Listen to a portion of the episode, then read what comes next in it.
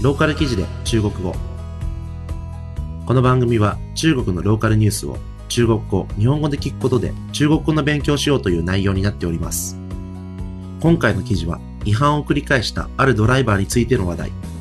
そこには信じられないからくりが隠されていました。それでは記事の単語から見ていきましょう。ローカル記事で中国語。それでは記事の単語から見ていきましょう。驾驶证，驾驶证。免許証、讲究，讲究。こだわり、生意，生意。商売、ビジネス。それでは記事を見ていきましょう。一辆武汉牌号的面包车，交警发现该车车厢内堆满货物，后备箱盖都关不拢，于是上前拦车检查。ある武漢ナンバーの貨物車が荷物が満載でバックドアが閉まっていないのを発見し、交通警察はその車を検査しました。司机张某说他没带驾驶证，交警就带他到执法岗亭核查身份。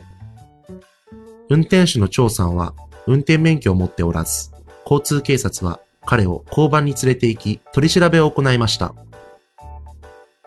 经查，张某是武汉人，驾驶证已过了有效期，而且已被扣报十二分，还欠了几十分。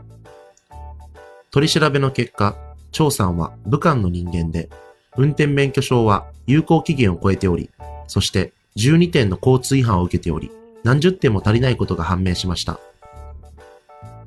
从二零一三年至今，仅一次记满十二分的严重交通违法行为就多达四十三起。 2013年に至るまで、たった1回で12点となる厳重な交通違反行為を、なんと43回も行っていたのです。张某交代，这些违章都不是他本人造成的，他只是卖了点分而已。張さんは、これらの違反はすべて 自分でやったことではなく、点数をただ売っただけだ、と罪を告白しました。当然了，卖分也有讲究。张某谈起他的生意经，两分三分的卖是不值得的，他都是干的大买卖。当然、点数を売るのにもこだわりがあると、張さんは自身の経営ノウハウを語りました。2点3点では割に合わず、大きな金額だけを売ると言います。一次把十二分全卖掉，这样可以卖出两千六百元的高价。12点を1回売ると2600元という高値をつけると言います。このニュースはチャイナニュースからの出展です。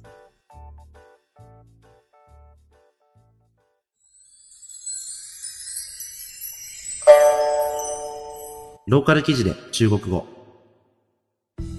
それでは記事の単語のおさらいをしていきましょう。驾驶证，驾驶证。免許証、讲究，讲究。こだわり、生意，生意。商売、ビジネス。いかがだったでしょうか？えーこの自分の、えー交通違反の点数を売るっていうのが、まあ、なかなか、えーどういったものなのかと、えどうやって売るのかっていうのはですね、え全く想像がつかなかったんですけれども、まあ、ちょっと調べてみて、えまあ、なんとなく、えーと見えてきたんですけれども、まあ、どうやら、えーと誰かが、えどっかの誰かが、例えば事故を起こしましたと。で、事故を起こしたっていう時に、まあ、それを届けないといけないんですけれども、その届けを代わりにすると。要は、A さんが本当は事故を起こしたんだけれども、まあ、その A さんの代わりにこの張さんが、えっ、と、僕が事故を起こしましたと言って、まあ、届けに行って、で、自分の、えー免許証で、えっ、と、違反を切られると。まあ、それで、まあ、あの、代わりに切られてやって、まあ、10点切られたからいくらみたいな感じでお金をもらうと。